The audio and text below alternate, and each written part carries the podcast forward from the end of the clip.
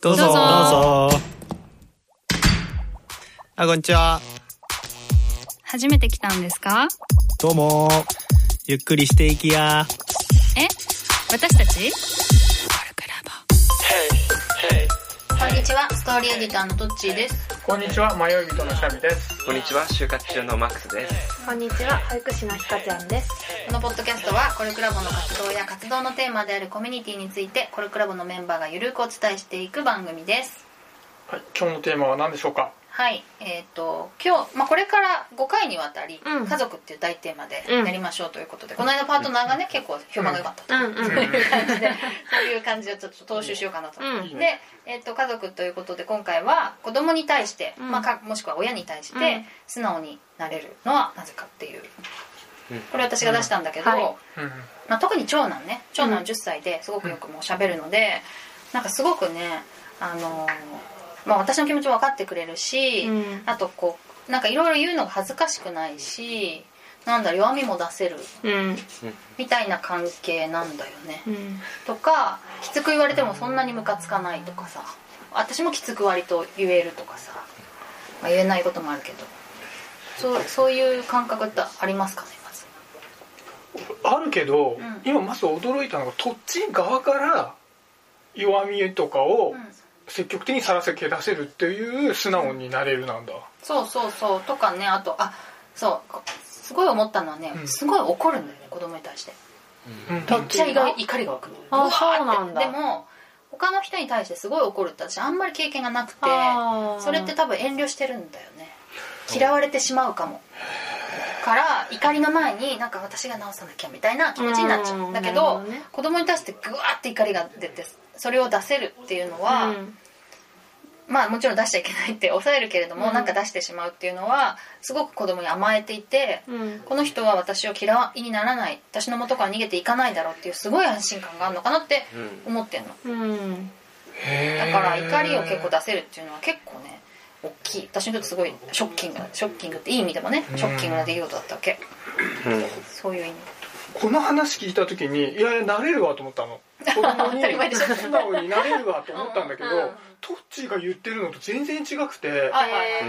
と僕は子供に対してはどちらかというと怒るという感じが湧かない。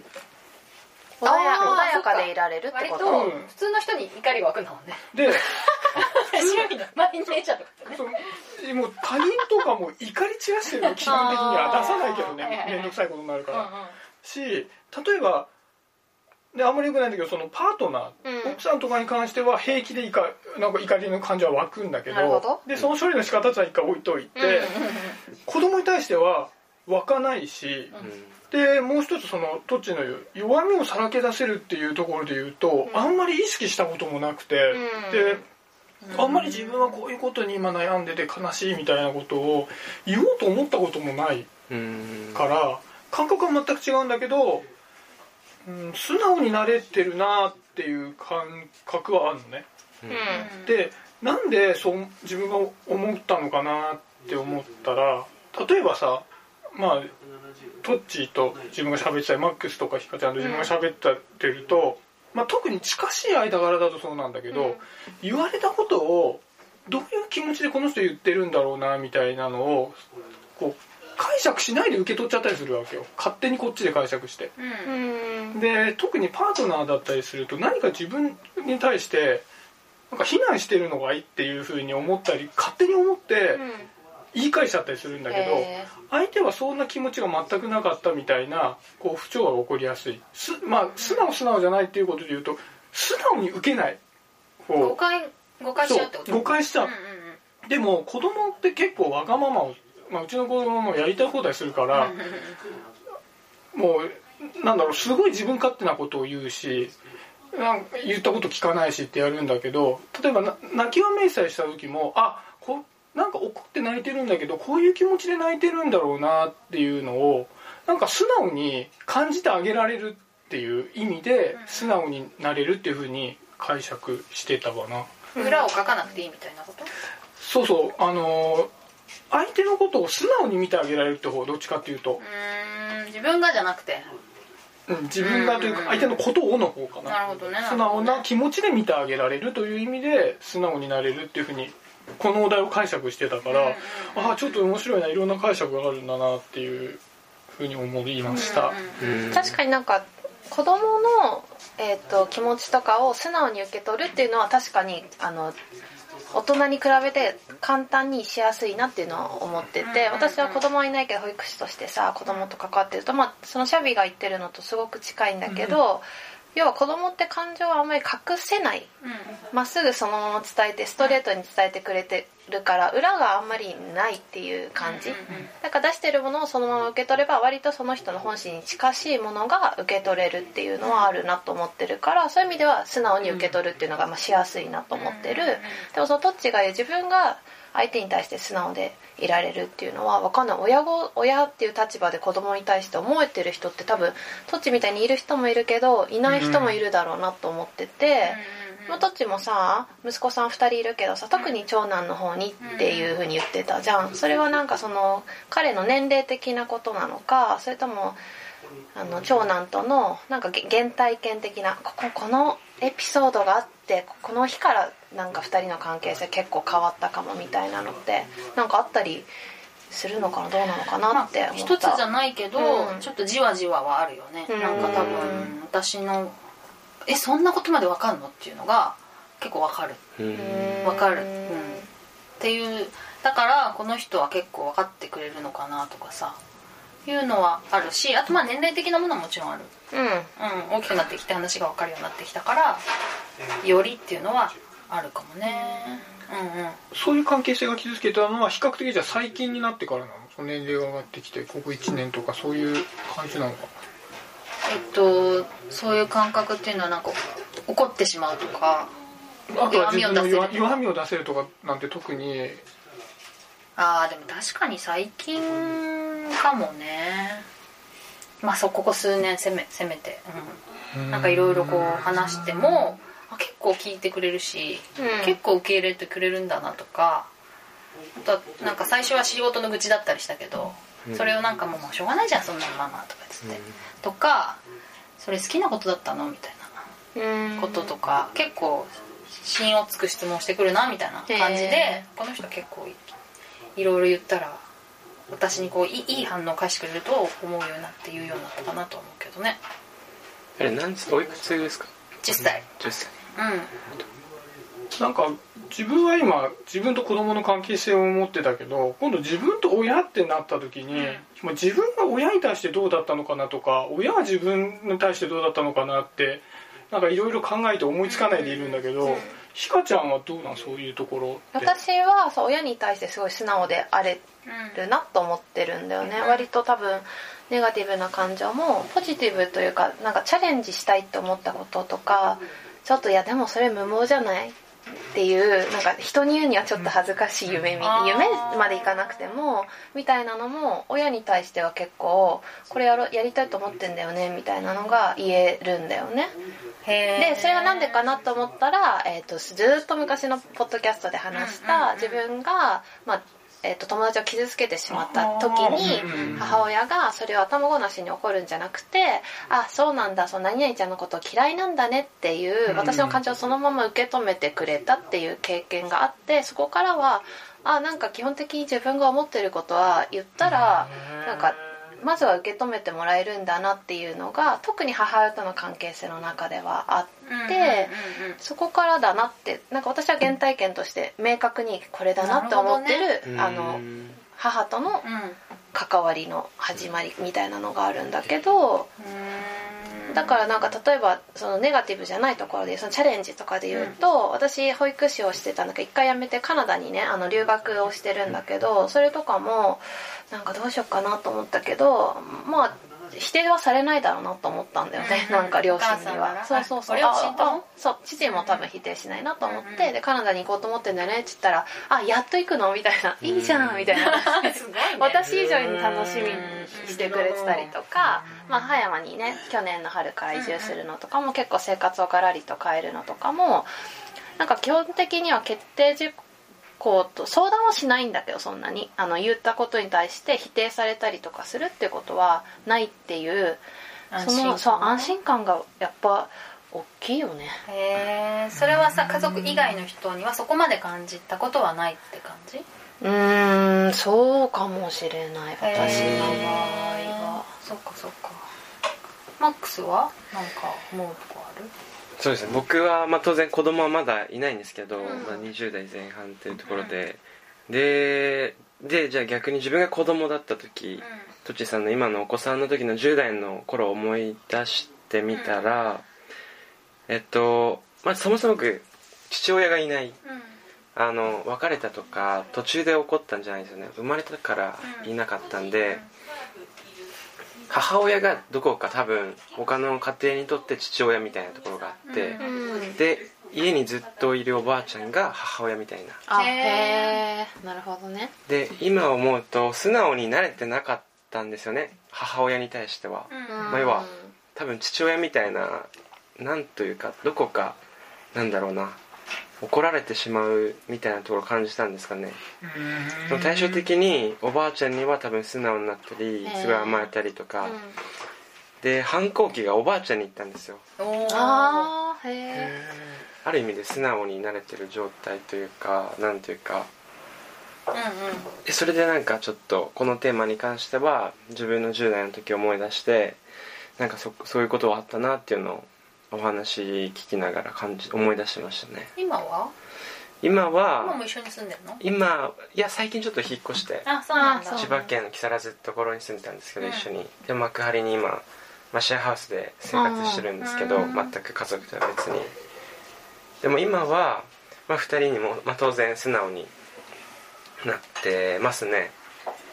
高校受験期ぐらいですかね。すごく、まあ、親となんというか自分の、うん。まあ、意見というか衝突をすごくするようになってから、まあ、その時はすごいぐちゃぐちゃだったんですけどでも逆にお互い言い合えるようになってからでもそのいい関係性になってきたみたいな感ところはあってで、まあ、今はそうですね10代の時と比べると母親との関係性でいうと、まあ、す素直なそういう関係性にはなってるかなって具体的にさある、はい。私がさ例えばあの子供に対して怒怒っちゃえるみたいなさそういうところ他の家族以外の人と家族に対するものの素素直さってさなんか違いとかさその具体的なエピソードとかある？怒っちゃうまあ怒っちゃうわけじゃなくてもいいけど、まあ、そのその、まあ、質問を変えると家族以外の人に対する素直さと家族に対する素直さみたいなのって違うと思う？そうですね。えっとうんやっぱ違うかなって思っていて。そうですね。結構僕あれなんですよね。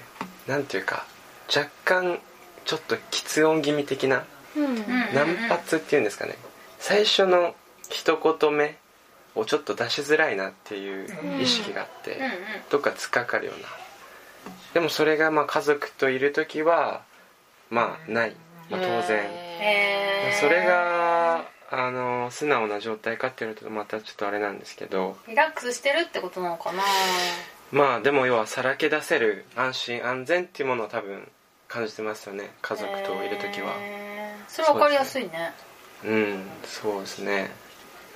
うんうんうん。でも確かに今その家族って枠で今子供って考えてたけど家族って枠でいくとさっきのそのムカつくみたいなやつって割とこう他人にっていうか電車の中とかムカついでするんだけど 基本的にはあまりこう人に対してムカついてるのを表には出さないようにしてるし、うん。多分そんなにどっかで声を荒げて怒ってるっていうのを見たことはないと思うんだけど、そこの安心感でいくとまあもともと自分がいた実家と、まあ、今、うん。まあ、子供がいて妻がいる家庭だと割とそれを出してたりしてそれって根本的にあったのはこの人たちは自分が何を出したとしても自分の味方でいてくれるだろうっていうのが強くあったからだなと思ったのね。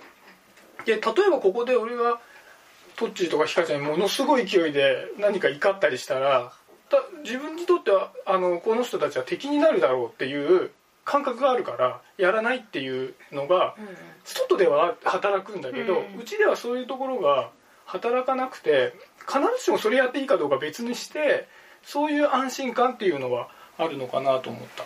でもねそれやりすぎちゃうのも問題なんだけどうん。うん。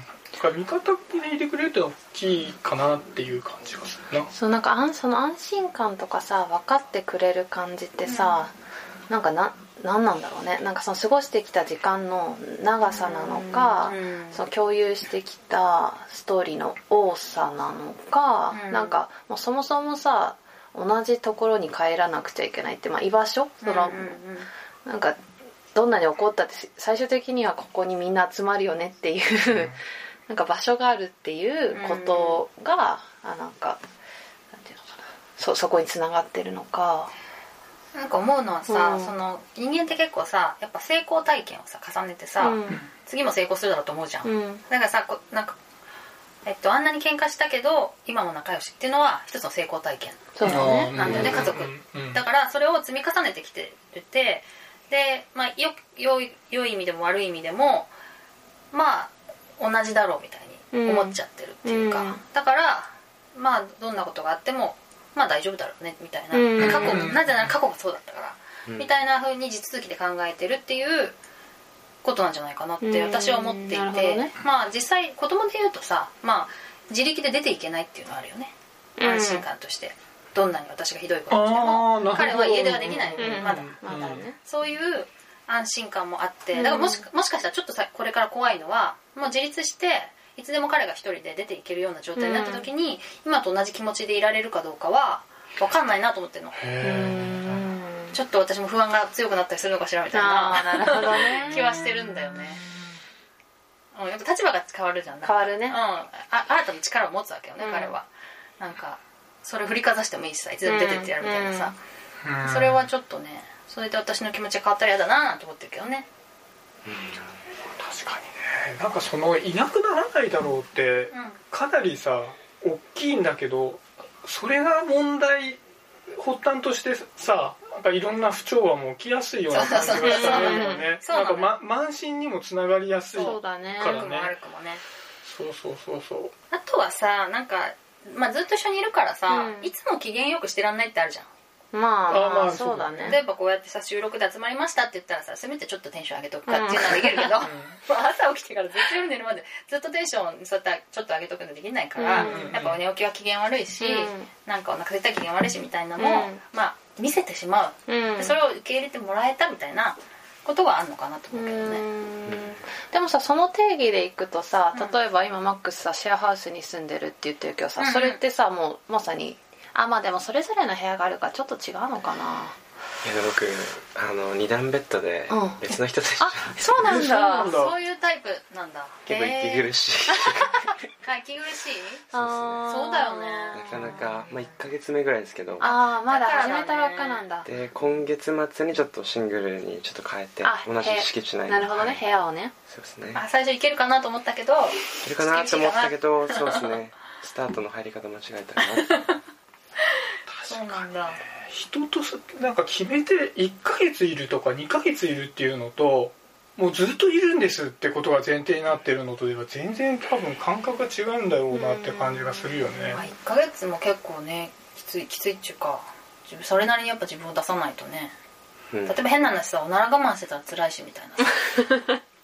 あるわけよ、うん。もうそうだよね。そうよ、なんかその新人の時にね会社の。うん、研修が1ヶ月半続いたの。うん。で1ヶ月半同じメンバーでずっと同じ部屋で過ごしてたんだけど、うん。すごい楽しかったのね、うん。それは今さっき言ったそのいつまでも機嫌いいわけにではいられないってトッチが言ってたところのテンションが1ヶ月半は持ったんだよ、あそういう意味なうん。のね、1ヶ月半はご機嫌でいられたんだけどこれ半年やらされたら多分だんだん嫌な気分になってくるんだろうなって思うと確かになと思ったさっきのテンションのねうんうんうん。ご機嫌でいられるいられ居続けはられないよねっていう風なのでもうリラックスせざるを得ないみたいなところでは思ったな。うんうん。うん。まあなんかさまあそろそろ時間も時間なので無理やりなんかこうまとめに入るとすると、なんかさそう思ったのはやっぱその素直になれるってリラックスできるとか安心できるありのままでいられるっていうことととはいえやっぱりだからといっても安心しちゃいけないよねみたいな、ううんなんか相手のが不満をずっと隠してるかもしれないみたいなことはなんかそのやっぱバランスうん。は考えなきゃいけないなってちょっとめちゃめちゃいいまとめや本当その通りだよね。おっしゃる通りの。い面白くもなんともない。やいやいや完という璧な感じで、えっと、まだまだねこのテーマが来週も再来週も続きますので、楽しんでいただければと思います。じゃあ最後いきますか。はい。はい、せーの。コルクラボの温度でした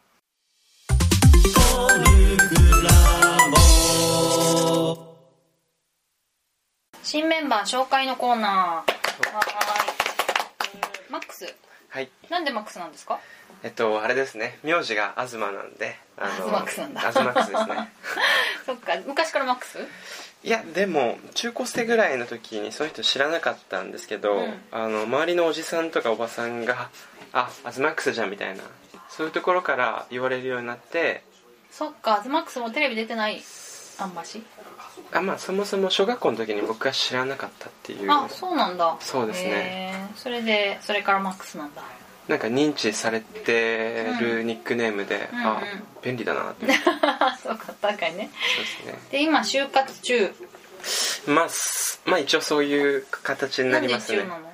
一応というかまあ就職って結構いろいろ準備とかするじゃないですか。自分がどんなことやりたいのか向いてるのかとか自己分析とうんうんか帯状文とか、まあ、そこら辺をちょっとあまりあのやれてこなかったので、うんうん。まあ、うん、一応流れでやらなきゃいけないっていうよりも、まあ、ひとまず行きたいなって思うところの企業とかは、まあ、受けようと思っていて、でまあそうですね、うん。うんどんな感じのところに行きたいとかあるのうーんとそうですね。やっぱり今気になってるところとかうんいいなって思ってるっていうのは、えっとまあ具体名で出すと例えばあのグループウェアうん。ソフトウェア販売してる、例えばサイボーズさんとうんうん。か、そこの会社の理念というか、うんうん。そこそういう、まあ、要は社会をなんかチームワークで良くするっていう理念なんですけど、うんうん。まあまさにそれが、まあ、自分が、あのーやりたいなみたいな、あのーそうですね感じてることと重なるので、うん。そういうところですね。チームワークというか、うん。うん、社内でもそういうところ大事にしてたりとか、あとはそういうチームワークみたいな文化を他の会社の外にも、根付かせようとしているような、まあ、そうですね、まあ、そういう組織とか社会のそういうつながりうん。共生みたいなことに貢献寄与してるところには行きたいなと思いますね。社内文化でも、なるほどね。でそれまあ日々頑張っている感じなのかなまあまあまあそうですね、うんうんうん。就活10日の生活とかもいろいろと、うんうん。はい、なるほどね。うんうんうん、でコルクラボにはなんで入ったの？コルクラボには、まあいろいろ多分理由あるんですけど、うん。まあ、これといって一つってよりも例えば、えっとまあ、ノートっていう、まあ、ブログうん。の SNS あるじゃないですか、あれで、まあ、結構その読んでた人がコルクラボの人であったりとか、うん。まあ、すごいいいなと思う文章とか。あとはそうですね。もともと漫画で宇宙兄弟が好きだったっていうのもあって、うんうん。コルクとか佐渡島さんっていうまあなんかいいなと思ってたのもあったりとかして、そうですね。あと行動指針とうんうん。コルクラボのうん。4つの行動指針とかあとはコミュニティを学ぶコミュニティみたいな。うん。そこら辺もすごく自分の中で考えていきたいトピックとっか行動指針で、うん。まさに就活中っていうのもあるんですけど、まあ、すごくなんだろうな。じ今の自分にとって大事だなって思って、うんそういうところですかね。なるほどね、コルクラボってなんか自分を知るみたいな活動が結構あるからね。そうですね、うんうん。そういうのも知って知って入ったそうですね、入る前にそれ読んで、いいなと思って、うんうんうん、うんなるほどね。でどうですか？入ってみて。入ってみてそうですね、7期の昨年の年末ぐらいに入ったんですけど。7期か。7期なんですよね、うんうんうん。ででもあのちょっとその時すごいバタバタで忙しかったりとかして、うんうんひ別の場所に住んでて引っ越しする時とか、あと自動車学校に行くタイミングとかで、うんうん。ちょっとうまく こっちの時間に費やせなかったんですけど、うんうんうんでもちょっとそうですね。また就活も始まりますけど。うんうん。うん。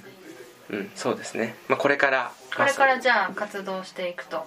さそうですね。でポッドキャストにもなんか前からエントリーしてくれてたけど来れなかったんだもんね収録ね。そうですね。うんうん。じゃあこれからはうんうん。来れるといいかあな。あそうですね。今収録1回目終わってこの前のちょっとまた来たいなと思いましたね。そうだね。うんうん、はい。ということでじゃあこんな感じで新メンバー紹介のコーナーでした。はいありがとうございますコルクラボの温度はツイッターもやっています。